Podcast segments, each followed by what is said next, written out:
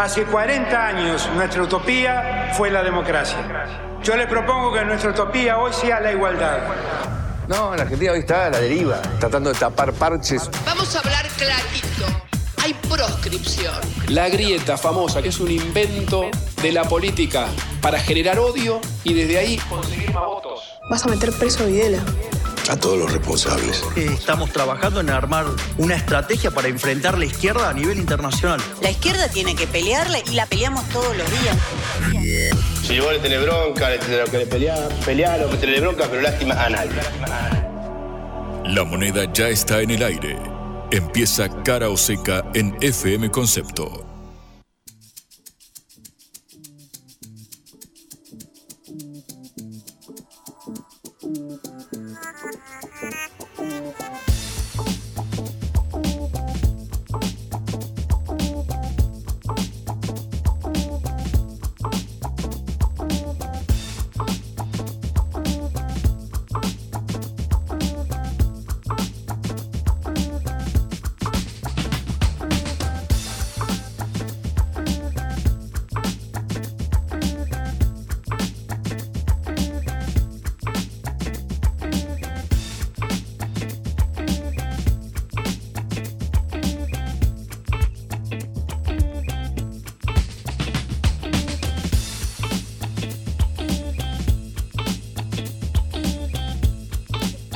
Hola, buenas tardes en este retorno a casa a las 5 de la tarde en la ciudad de Buenos Aires por Concepto FM. Eh, les saludamos desde Cara que esta producción de la Agencia Internacional de Noticias Sputnik. Somos Patricia Lee y Juan Lehmann.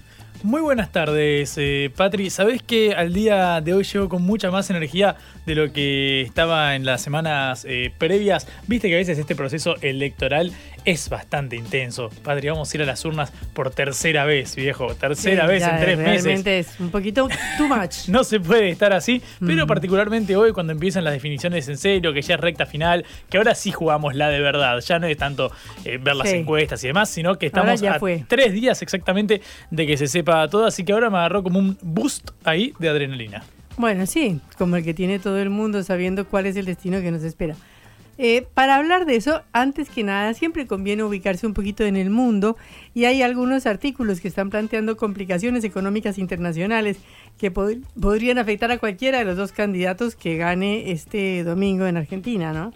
Sí, vamos a hablar eh, con un dirigente cercano al oficialismo, digamos, una figura de peso, creo yo, al menos del, Congreso eh, de la Nación, para preguntar sobre esto. Y también vamos a empezar a ver cómo se empiezan a volcar ciertos dirigentes, sobre todo eh, de líderes de la región, pero también de otras partes del mundo, a favor de uno y otro candidato. En un ratito vamos a escucharlo en las voces de sus protagonistas. Bueno, y actualizaremos la situación en Israel, que continúa siendo alarmante con el bombardeo al hospital de Gaza y donde dicen que ya han enterrado 179 personas en una fosa común. O sea que estaremos dirigiéndonos a uno de los focos internacionales de conflicto.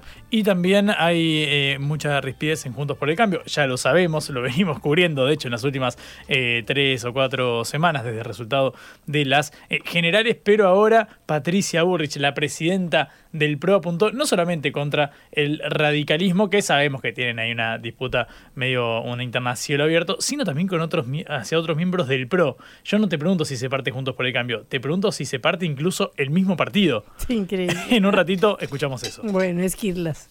Empezamos nuestro programa. Cara o seca de Sputnik en concepto FM 95.5.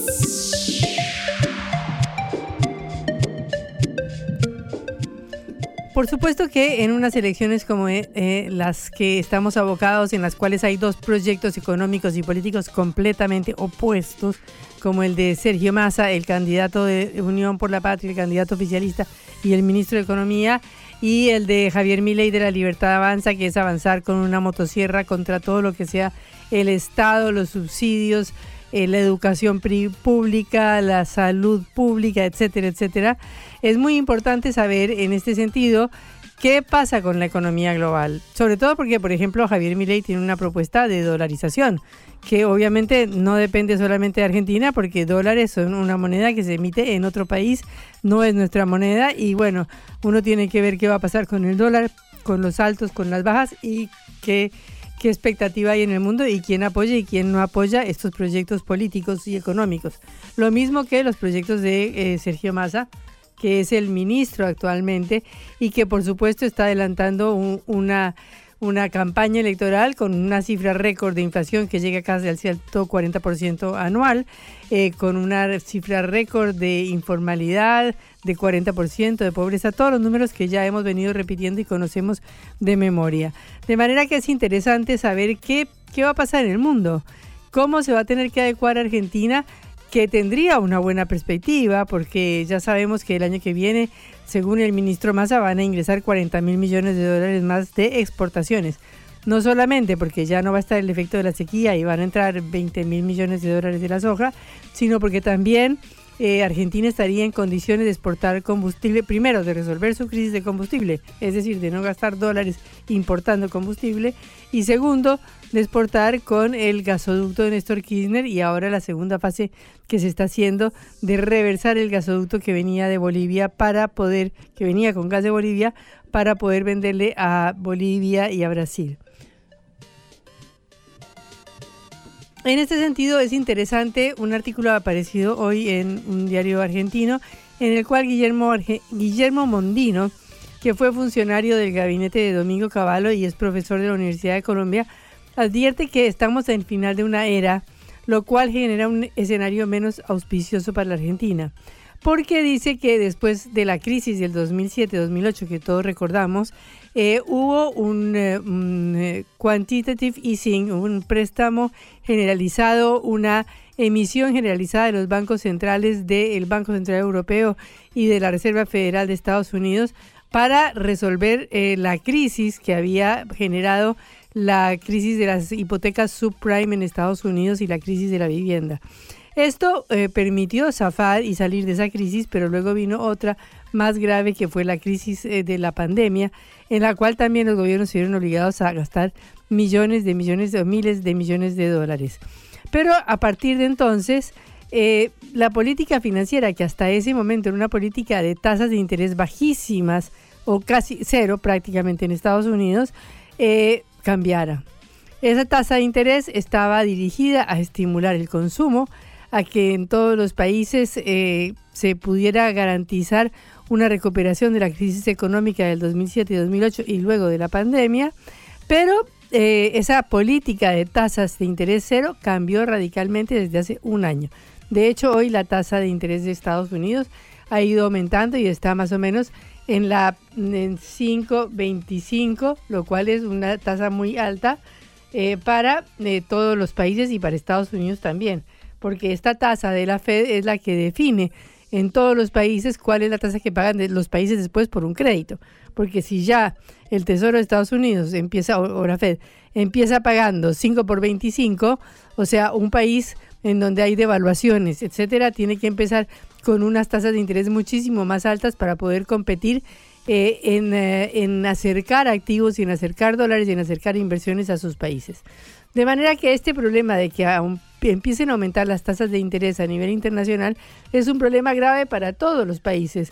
En primer lugar, por esto que les estoy diciendo, y en segundo lugar, porque encarece el valor de la deuda de todos los países que por un tiempo tuvieron un alivio muy grande porque la deuda no subía, entonces todos los países se endeudaban y andaban tranquilos y todo el mundo se endeudaba y no pasaba absolutamente nada. Pero ahora, eh, como estaba diciendo, en un momento en que la tasa de interés en Estados Unidos ya está en el 5,25% y en el cual, según este economista Guillermo Mondino, hay una tendencia a largo plazo de que aumenten las tasas de interés, entonces vamos a tener una serie de problemas de deuda muy graves que empiezan no solo con Argentina, sino que empezarían con Estados Unidos, que tiene un stock de deuda que va a llegar al 100% de todo su producto y tiene que renovar un 30% dentro de un año. De manera que la deuda se va a renovar con una tasa muy alta y eso tendrá un impacto sobre toda la dirección de las cuentas públicas. Van a tener que hacer un ajuste fiscal muchísimo mayor al que eh, tienen que estar haciendo en este momento y eso requiere entonces una serie de medidas que van a afectar a toda la humanidad. Y aunque la Argentina sea un país que en cierto sentido es medio eh, alejado de estas turbulencias internacionales porque tiene muchos controles de capitales, tiene deuda que cotiza a valores de default.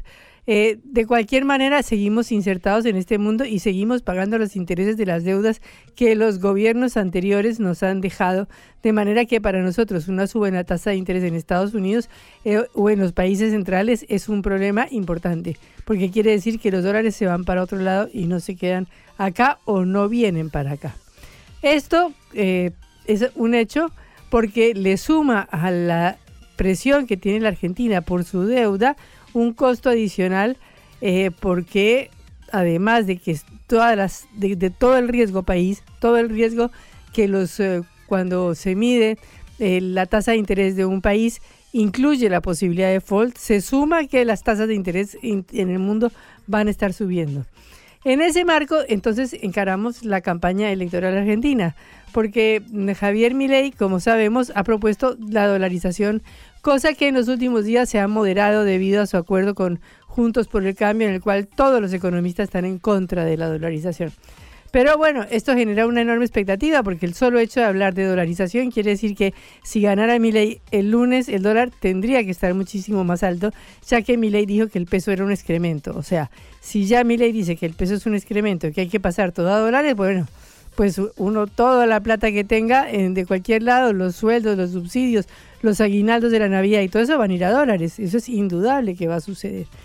Pero eh, en este momento del mundo, hacer una dolarización, cuando precisamente hay una tasa de interés que todavía no termina de, una tasa de interés que sigue subiendo, hay una inflación que no termina de bajar completamente, sobre todo en Estados Unidos, es un peligro grande, porque una devaluación del dólar va a afectar después a todos los intereses argentinos. Y también pronosticar una dolarización que no se sabe cuándo va a suceder es algo que incita más a la inflación y a la devaluación. O se hace y se hace o no se anuncia y se anuncia y se anuncia. Porque entonces queda en primer lugar la duda y queda uno pensando que es algo que quisieran hacer, pero que realmente no van a poder hacer. Esto, como decíamos, pone un marco a la campaña electoral argentina, aunque todos los economistas dicen y todas las revistas especializadas que el país el año que viene puede llegar a tener un récord muy importante de exportaciones en un continente que puede llegar a tener un récord también de exportaciones porque América Latina es una de las fuentes fundamentales del mundo de materias primas, en primer lugar de alimentos, en primer lugar de soja, de trigo, de cereales, de todo lo que el mundo necesita y en segundo lugar de energía, por supuesto, petróleo, pero también litio, como ya lo sabemos perfectamente bien, que está concentrado entre Argentina, Bolivia y Chile. De manera que Argentina tiene grandes opciones, pero de cualquier manera está constreñida por estas limitaciones del mundo global. Por eso hay que ver qué va a pasar este próximo lunes. Hasta ahora, el dólar eh, oficial estaba absolutamente clavado en 365 pesos hasta el 15 de noviembre, que es mañana. Y ahí empezará una, el nuevo crawling peg, es decir, estas mini devaluaciones diarias de tres y medio pesos que lo llevarán a un valor de un 30% más aproximadamente a final del próximo mes, o sea, por encima de los cuatro, o sea, por los 450 pesos por lo menos, eh, más o menos para decir una cifra, a final eh, o dentro de un mes. Pero bueno, esto está por verse porque esto es una cosa que se dice antes de las elecciones. ¿Qué puede pasar? O ya ha habido dos sorpresas electorales, porque en Las PASO hubo la primera sorpresa que fue el triunfo de Javier Milei como el candidato más votado. En ese momento, eh, lo que sucedió fue que el mercado reaccionó con un una tremenda, primero, una, devaluación que hizo el gobierno del 22% y una alza en, en el mercado libre del dólar muy importante. Después pasó lo contrario, porque en las elecciones del 22 de octubre la sorpresa fue que ganó el candidato del gobierno, Sergio Massa, por un amplio margen del 7% y no ganó Javier Milei como todo el mundo pronosticaba. De manera que en ese momento el mercado reaccionó con tranquilidad. No pasó lo que se pensó que iba a pasar y entonces tampoco hubo un salto del dólar. Pero bueno, ahora no se sabe qué va a pasar. Eh, antes era seguro que iba a haber un balotaje entre Milei y Massa, pero ahora, bueno, ahora ya es la vencida. Ahora sí es el que gane, gana. De manera que se pasa, acabaron todos los pasos intermedios y tendremos que saber cuál es el precio del eh, valor el lunes. Si bien todas las encuestas dan una paridad casi entre Milei y Massa, la mayoría de las encuestas le dan dos o tres puntos más a Milei que a Massa, pero todavía no sabemos cuál es el resultado del debate presidencial, que como decíamos ayer, fue apabullante a favor de Massa. Eso no quiere decir que esto le sirva para ganar votos, porque muchas veces apabullar a un enemigo logra un sentimiento de conmiseración y de piedad que por ahí también se refleja en votos. Pero si fuera por lo que fue el debate, pues era casi seguro que el triunfo estaba del lado de Massa. Sin embargo, una cosa son los debates, otra cosa son las encuestas y otra cosa es cuando la gente va y pone su voto en el cuarto oscuro.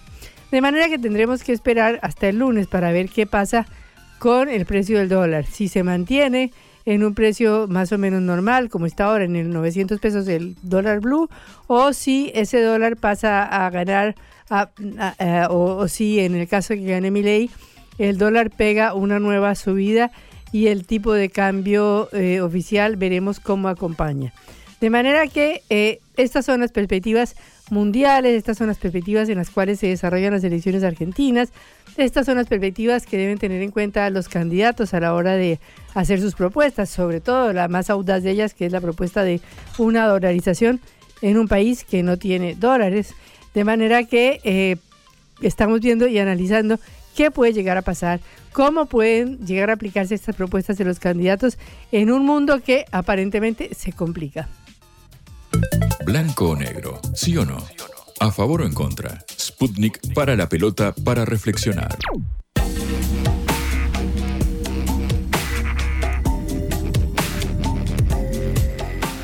Venimos de un debate eh, que concitó las atenciones y el interés de una buena parte de la población porque aparentemente tuvo un rating impresionante el debate entre Javier Milei y Sergio Massa este domingo.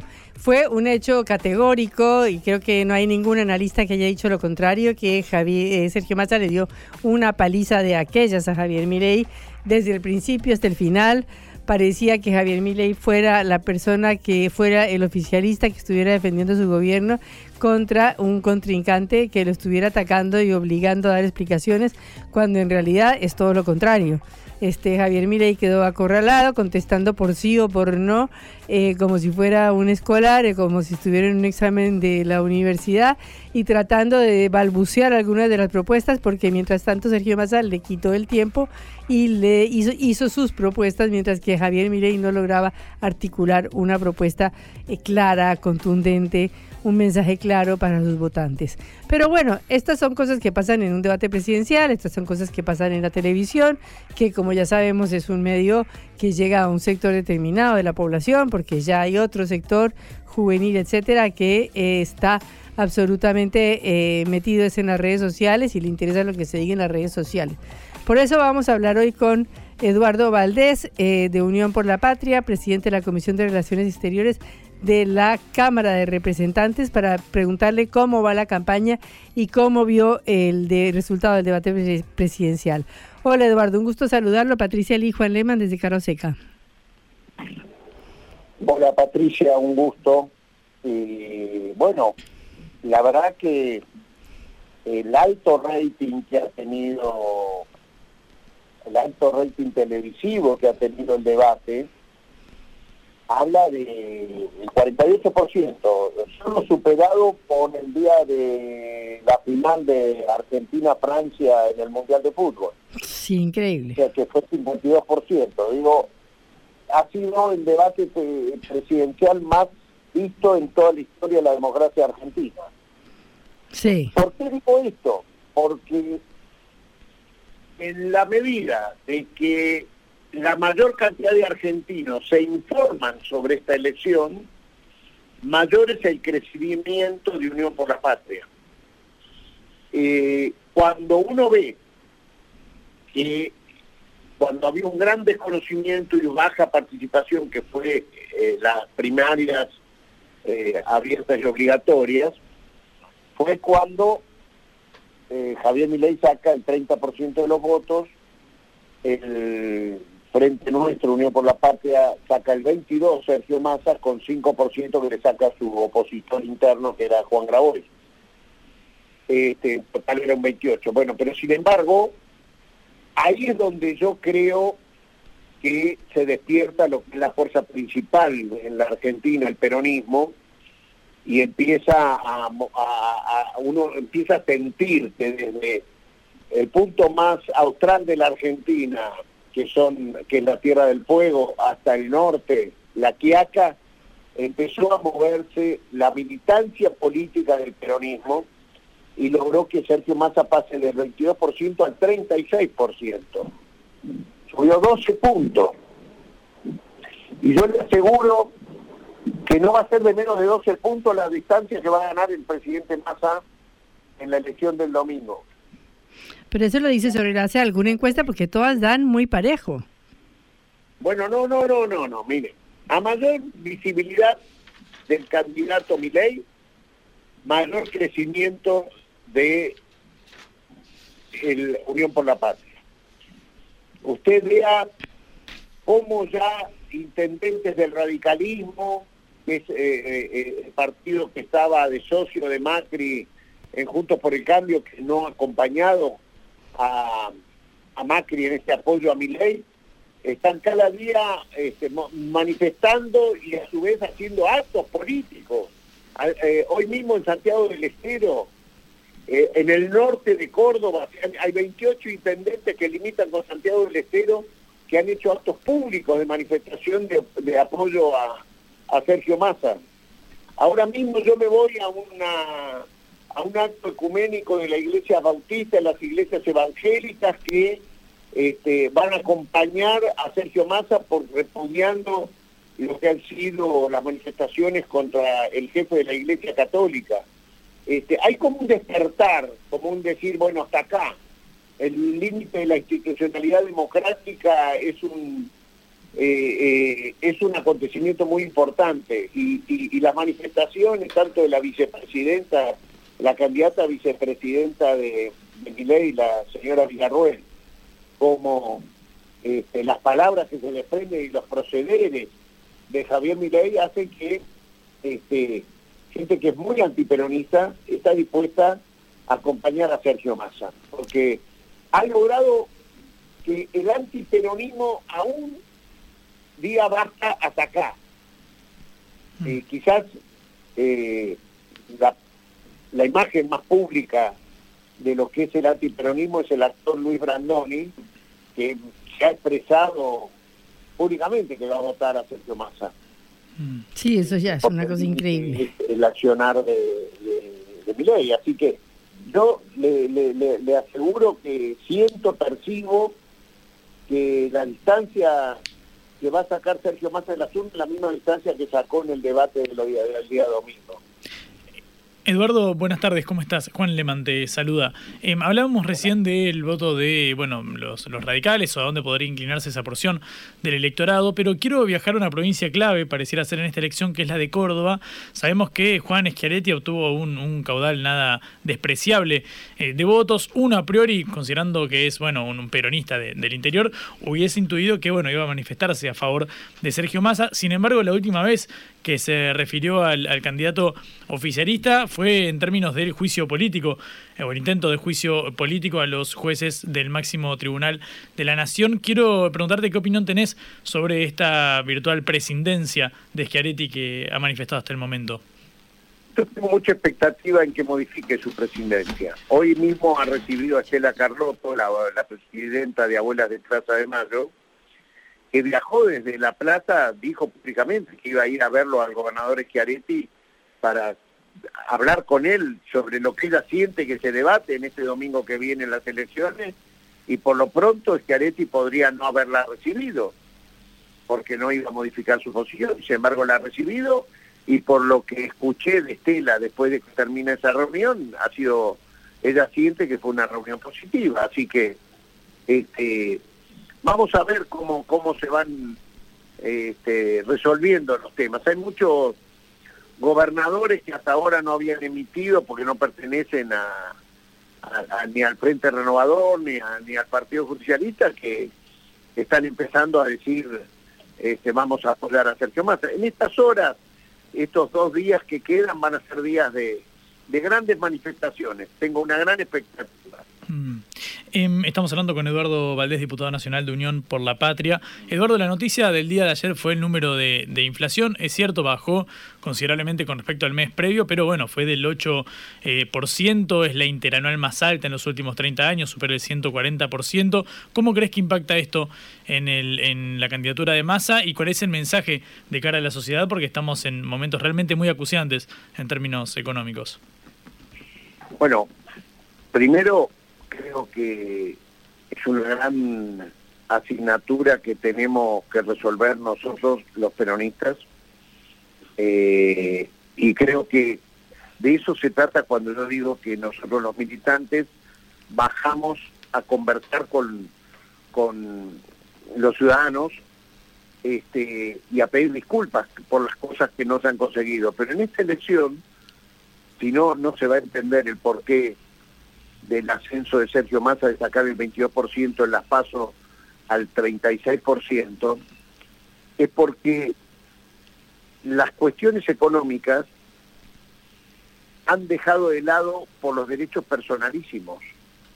El, ciudadano argentino está votando por el derecho, los derechos elementales, el derecho a la educación pública, el derecho a la salud pública, el derecho a la convivencia pacífica con el otro, el derecho a respetar la fe religiosa del que tiene una fe este, distinta de la, de la fe que profesa el presidente de la nación. Eh, hay algunas cuestiones de la convivencia en la Argentina que, que nosotros tenemos un orgullo de que sea de esa manera. Nosotros somos un país donde los inmigrantes, está poblado de inmigrantes que llegaron ocurrido por las hambrunas que habían en sus países o por las guerras, y en la Argentina han logrado, eh, eh, se, han, eh, se han transformado en grandes defensores de la patria de sus padres y en grandes ciudadanos argentinos. Esa argentinidad que nos une también nos solidariza en la historia, se incorpora a la historia común de los argentinos la historia de los, de los países donde vienen sus padres.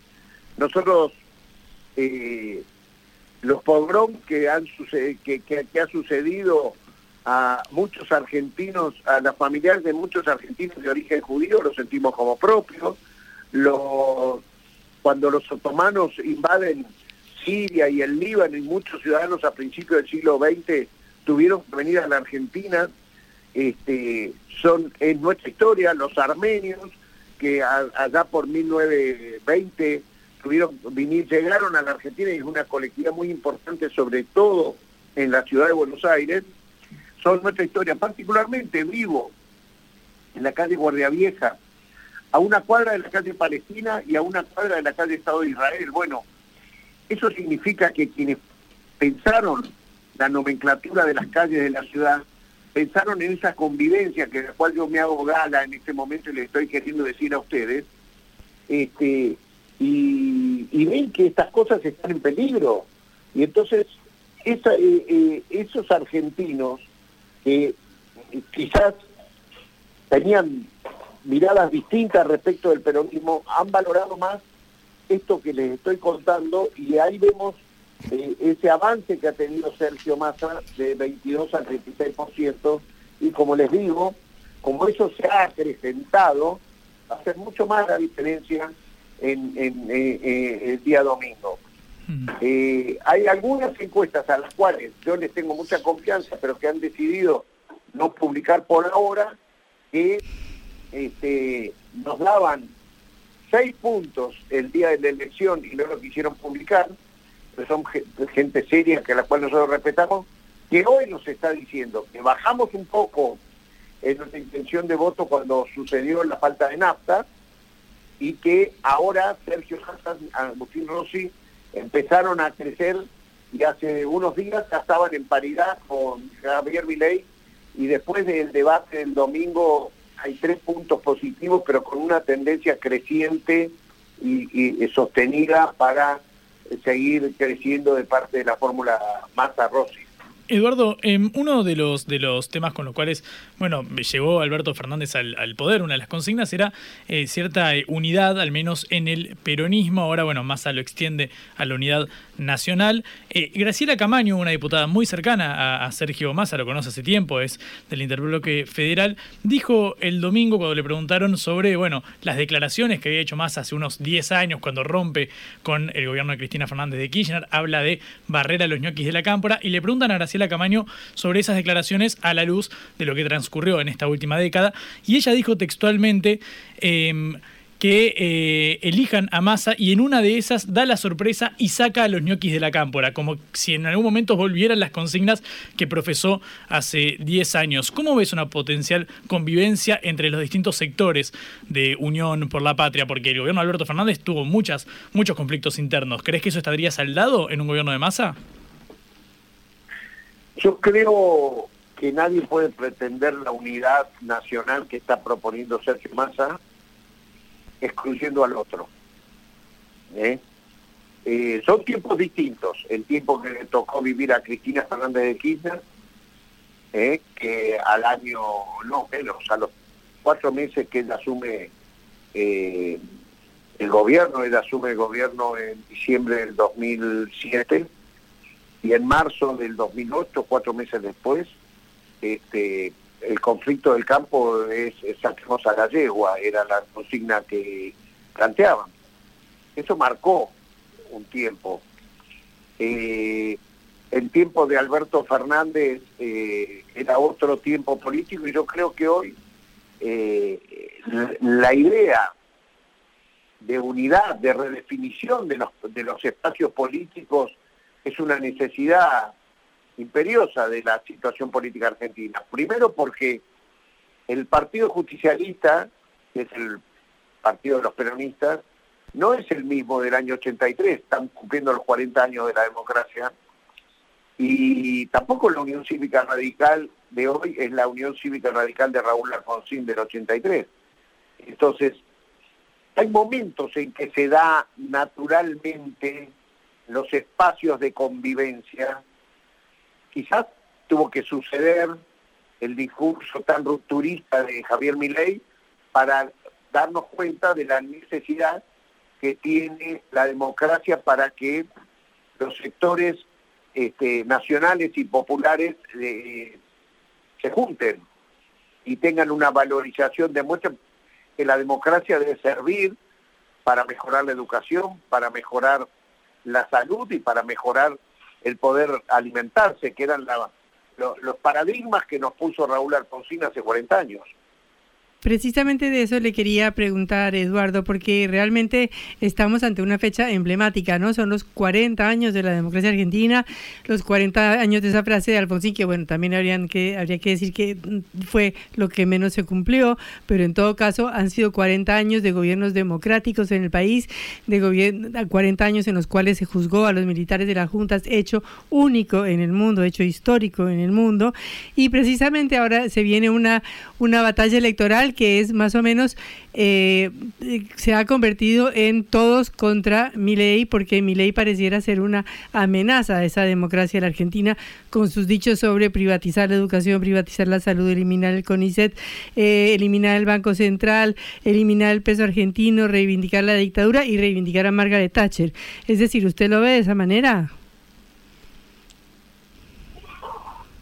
Mira, hoy estaba con dos jóvenes historiadores eh, argentinos y me hacían acordar, eh, Juan Tapiola y Felipe Argüello, ellos me hacían acordar que eh, el sábado, el sábado que viene, un día antes de la elección, se cumplen 51 años del abrazo de Juan Perón con el líder de la oposición más acérrima del peronismo al peronismo que se llamaba Ricardo Balbín, que era el jefe de la Unión Cívica Radical en ese momento. Sí.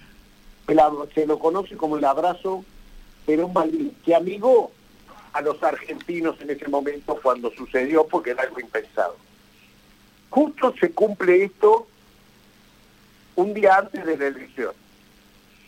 Y a mí me parece que viendo cómo hacemos una democracia mucho más participativa y a su vez resolutiva de los problemas cotidianos de los argentinos, en el cual están estos paradigmas que decía de Raúl Alfonsillo, eh, no tengo dudas que eh, vamos, se va a producir ese, ese resultado que yo les decía antes, porque los nombres que vos dijiste eh, que están en boca del candidato a presidencial opositor, Milei, Margaret Thatcher, este, los temas que él fue tirando, sin duda han, hecho que se conforme, es mucho más que el peronismo, lo que significa Malvinas, lo que significó Thatcher y hundiendo el, Belgrano. ¿eh? Este, eh, entonces, me parece que eso ha tocado las fibras íntimas de los argentinos y como les decía, que por encima de la situación económica que bien la diagnostica el especialista en mercado Gastón Carrere, eh, creo, creo que este, eh, eh, ha tocado las fibras más íntimas y van a ver que entonces el resultado electoral no tengo problema de quedar comprometido con ustedes para el día lunes y justo vamos a analizar, porque uno lo siente esa reacción, uno la siente. ¿eh? Muy bien. Bueno, entonces el lunes le estaremos preguntando. Muchísimas gracias, Eduardo. Justo. Sputnik es un medio de comunicación que a mí me gusta mucho. Bueno, muchísimas gracias por el elogio. Muy bien. Yo cuando era diputado del Parla Sur vivía, ustedes tenían ahí eh, la sede principal en Montevideo. Sí, sí, sí, yo he ido varias veces ahí a cubrir las sesiones del Parla Sur. Así es, y me solían llamar seguido, así que para mí es un orgullo seguir saliendo en el fútbol. Bueno, Eduardo, muchísimas, muchísimas gracias. Hasta luego. Saludos. Era Eduardo Valdés, presidente de la Comisión de Relaciones Exteriores de la Cámara de Diputados y diputado de la Unión por la Patria. En la vida hay que elegir. Cara o seca.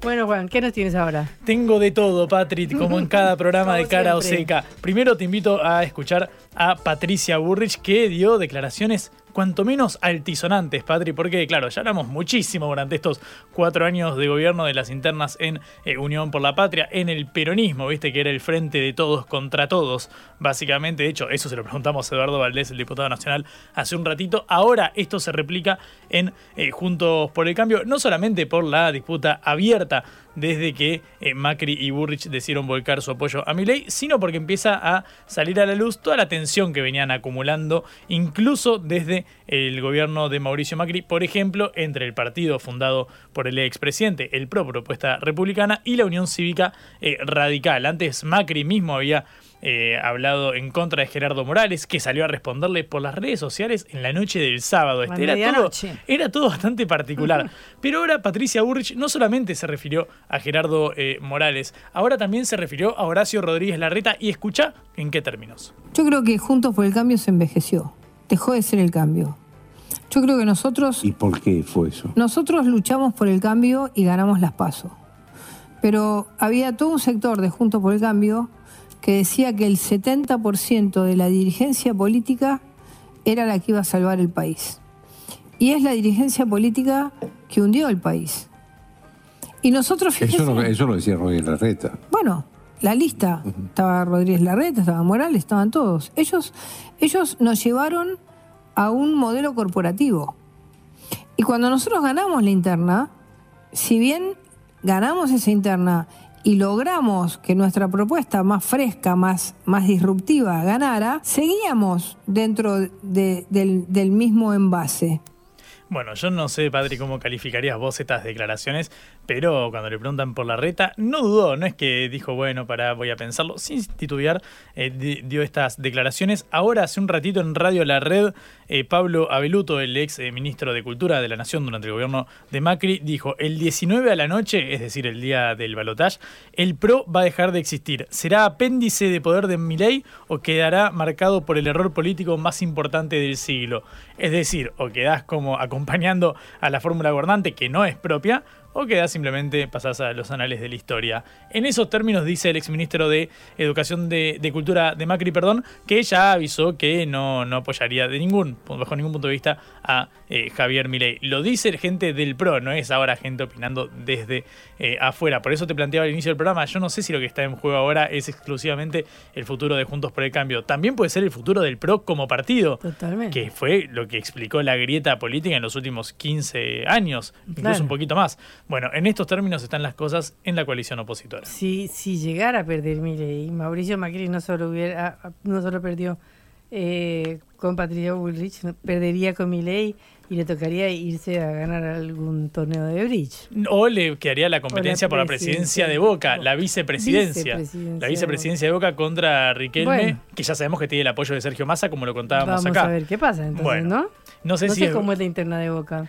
Y es, es lo, es lo que te contaba Andrés Ibarra, el ex, eh, Sí, bueno, sí, sí, un hombre muy cercano a Macri, apoyado absolutamente por, eh, por Macri. De hecho, se presentaron en el Yacht Club de Puerto Madero. Ujú. Eh, ayer dieron la conferencia de prensa. Y del otro lado, Riquelme, que hoy oficializó su candidatura a presidente, con un vice que yo ya te dije que podría ser alguien muy cercano a. eh, Viste que Massa decía que no tiene amigos empresarios. Bueno, uno de los no amigos empresarios eh, de Pero Massa. ¿cómo va la proporción ahí? ¿Cómo es la cosa? Y mi- mi- eh, R- Riquelme venía diciendo que ganaba 95-5.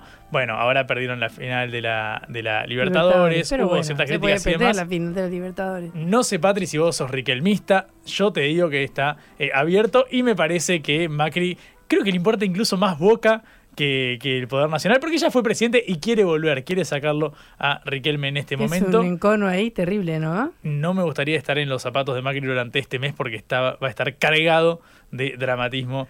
Pero por eso, ansiedad. ¿gana Riquelme o gana Macri? No sé, padre, yo no tengo la bola de cristal. Bueno, pero vos, que sos un aficionado, súper aficionado. No, bueno, yo soy hincha de boca, Patri, tampoco voy a decir el voto, el voto es el voto es secreto. Solamente digo que lo veo muy parejo y creo que Macri está jugándose un pleno absoluto con ambas campañas. La vuelta al mundo en la vuelta a casa.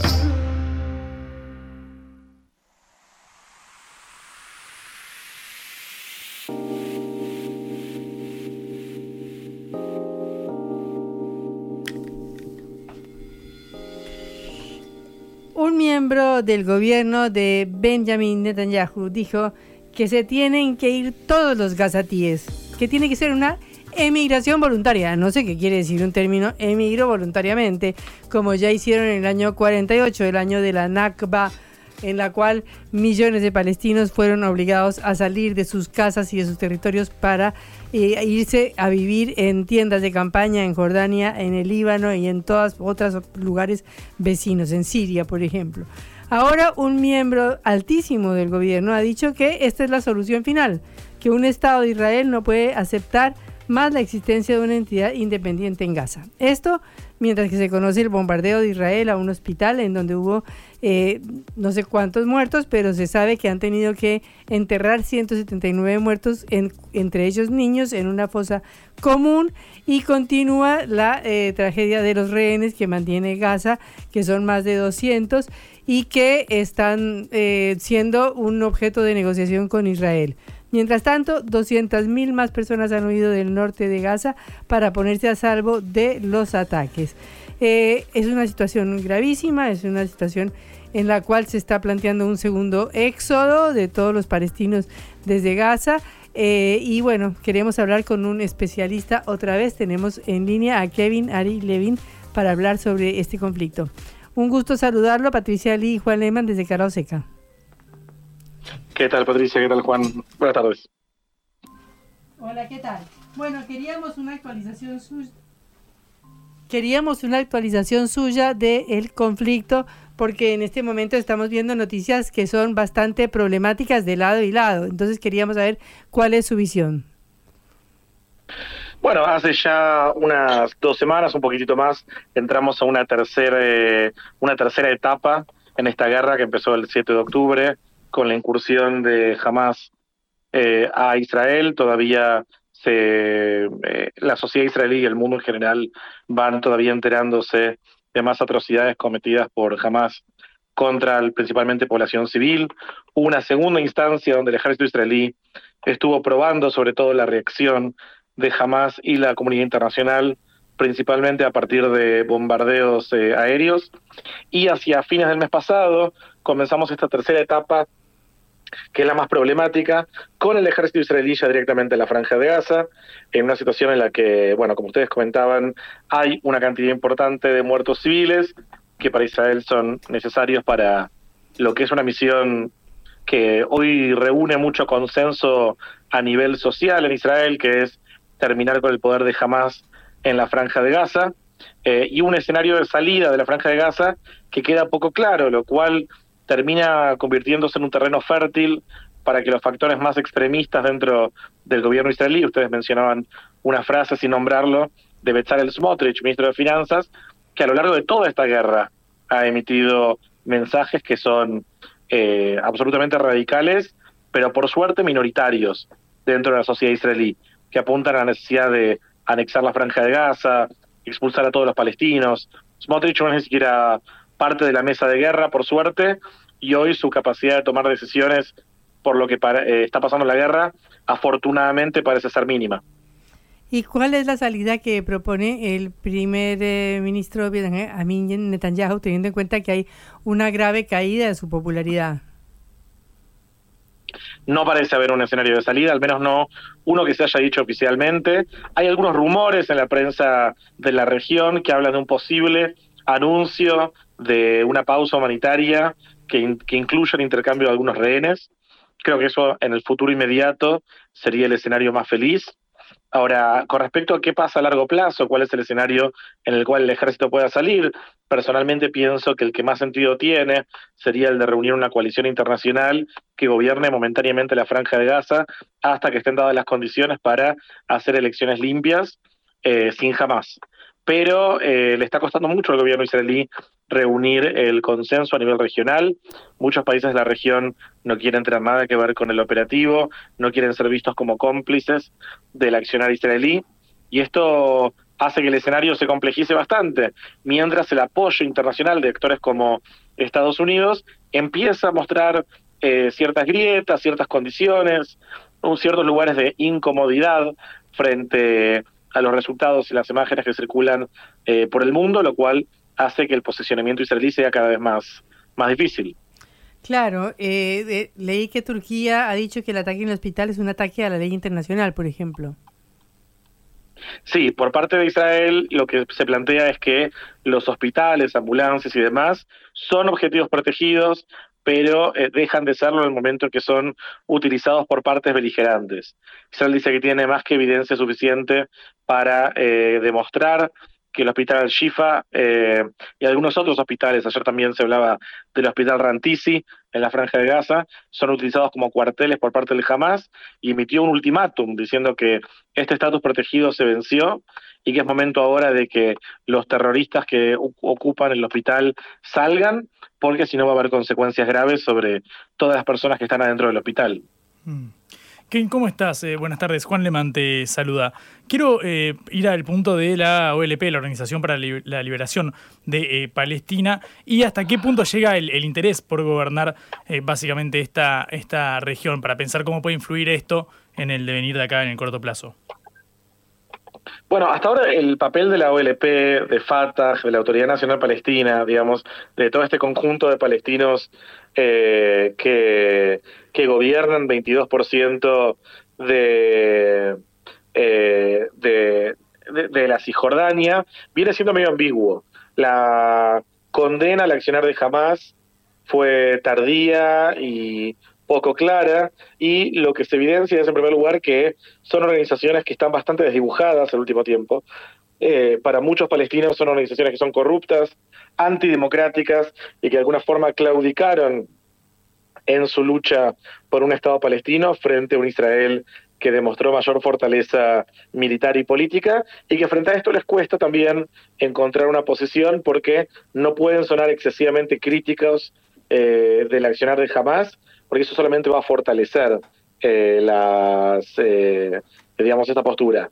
Hasta ahora Mahmoud Abbas estuvo llamando a un cese el fuego y dijo que la autoridad palestina estaría dispuesta a tomar el control de vuelta en la franja de Gaza en caso de que haya un acuerdo político, pero que esto depende mucho de la, la postura que tome Estados Unidos. Entonces, evidentemente, antes de comprometerse a algún tipo de solución a este problema interino que se vive en la franja de Gaza, eh, Mahmoud Abbas y todo, todo su círculo eh, que gobierna desde Ramallah, lo que están buscando es ciertas concesiones por parte de Estados Unidos, eh, que tengamos en cuenta que eh, este sector dentro de la política palestina fue muy golpeado, sobre todo bajo el gobierno de Trump, le cerraron la embajada, los aislaron, y esto eh, llevó al fortalecimiento de Hamas. Entonces, evidentemente, eh, antes de tomar una postura que pueda implicar un costo político grande al interior de la sociedad palestina, que es cualquier evidencia de verse como cooperando con Israel y con Estados Unidos, Mahmoud Abbas va a hacer lo posible para ganar eh, lo, mayor, lo, más que pueda de Estados Unidos y de Israel. Y estas negociaciones todavía no están definidas. Bueno, muchísimas gracias por esta comunicación, eh, Kevin, y te seguiremos consultando. Perfecto, a disposición para lo que necesitan. Un abrazo. Hasta luego, era Kevin Ari Levin, analista internacional sobre el conflicto en Israel. Cara o seca. Te contamos lo que otros callan.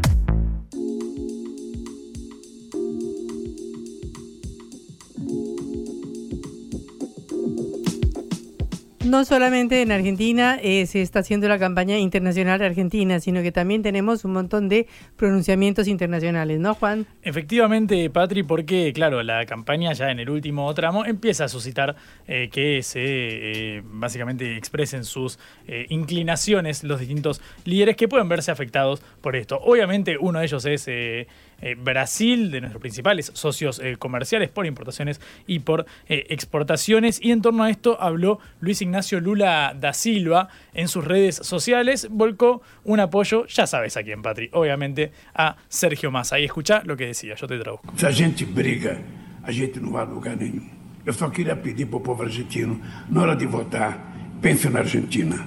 É soberano o voto de vocês, mas pense um pouco no tipo de América do Sul que você quer criar, de América Latina que você quer criar e de Mercosul que você quer criar. Juntos, nós seremos fortes. Yo no sé cómo venís de Portuñol, Patri, pero por las dudas te traduzco. Solo quería, quería pedirle al pueblo eh, argentino que a la hora de votar piensen en eh, Argentina. Es soberano su voto, pero piensen un poco en el tipo de América del Sur que quieren crear, de América Latina que quieren crear y de Mercosur. Juntos seremos fuertes, separados somos frágiles. Es eso lo que yo querría que piensen a la hora de eh, votar. Obviamente, quien tiende más hacia la unidad regional es eh, Sergio Massa. Sabemos que Milei había dicho que con China o con Brasil no comerciaría porque sus líderes son comunistas, textualmente así lo expresó. En el debate tampoco es que los desmintió abiertamente, digamos casi que eh, salió bastante bien parado de aquella, de aquella pregunta de Massa porque no se expresó en ninguno de los dos sentidos. Sabemos que Lula ha enviado un equipo de 20 brasileños, Patri, consultores, para la campaña de Massa. Hecho, eso quedó bastante claro en el debate, cuando Massa decía por sí o por no, por sí o por no, por sí o por no, que es la misma estrategia que había hecho Lula con Bolsonaro. Usted dijo eso, usted dijo eso, y así arrinconar a su eh, rival. Bueno, Edinho Silva, este consultor eh, brasileño, desplazó al catalán Antonio Gutiérrez Rubí, viste que había sido asesor de Alberto Fernández, bueno, de toda la órbita eh, peronista. Pero no fue el único, Luis Ignacio Lula da Silva, porque también hubo distintos apoyos que se siguieron por ejemplo, Pedro Sánchez desde España también lo manifestó y lo decía de esta manera. Sergio Massa representa la apuesta por la convivencia democrática, por la concordia y ofrece un proyecto de unidad, de solidaridad, con oportunidades para todos y para todas. Y en un contexto global complejo e incierto como el actual, necesitamos fortalecer eso, nuestras democracias, adoptar políticas que den respuesta a las necesidades de la gente, sobre todo a la gente más humilde, y seguir por la senda de los avances sociales. Frente a la estridencia, Sergio Massa representa la tolerancia y el diálogo para construir eso, una Argentina con un desarrollo inclusivo que no deje a nadie atrás. Por eso, querido Sergio, te envío todo mi apoyo desde España y mis más sinceros deseos de éxito para las próximas elecciones del 19 de noviembre. El Suerte y a ganar. El primero que agitó todo esto, Patri, fue obviamente el propio Sergio Massa, como cuando un amigo más lindo que vos sube una foto a las redes sociales, todos la reposteamos, por supuesto, porque nos puede dejar bien parados. Bueno, lo cierto es que ahora desde España y desde eh, Brasil empezó a recopilar, a recibir estos eh, apoyos. Empieza a también estar sobre la mesa el tema de una potencial visita del Papa Francisco al país. Sabemos que hace 10 años es el sumo eh, pontífice y está el rumor acerca de qué sucedería en, un, en una eventual victoria o de Milei o de Massa y si esto podría afectar en algo la idea de Francisco de venir. Es cierto, no ha visitado nunca el país en esta década. Bueno, ¿cómo puede influir esto en eh, el balotaje y cómo el balotaje justamente puede retroalimentar una potencial visita y el diálogo con el Vaticano es otra de las cosas que está sobre la mesa. Lo cierto es que eh, hoy el oficialismo subió estas eh, postales a sus redes sociales para intentar conseguir algún respaldo desde afuera, Patrick. Bueno, esperemos entonces cómo termina. Ya nos quedan pocas horas para desentrañar el misterio. Hasta aquí los acompañamos en A Cara o Seca, esta producción de la Agencia Internacional de Noticias Sputnik. Recuerden que nos pueden volver a escuchar por sputniknews.lat. Como siempre, Patri Celeste Vázquez estuvo en la operación, Augusto Macías en la producción de este envío y liderando la nave Patriciari. Con la compañía de Juan Lehmann. Bueno, nos despedimos hasta mañana. Hasta luego. Chau.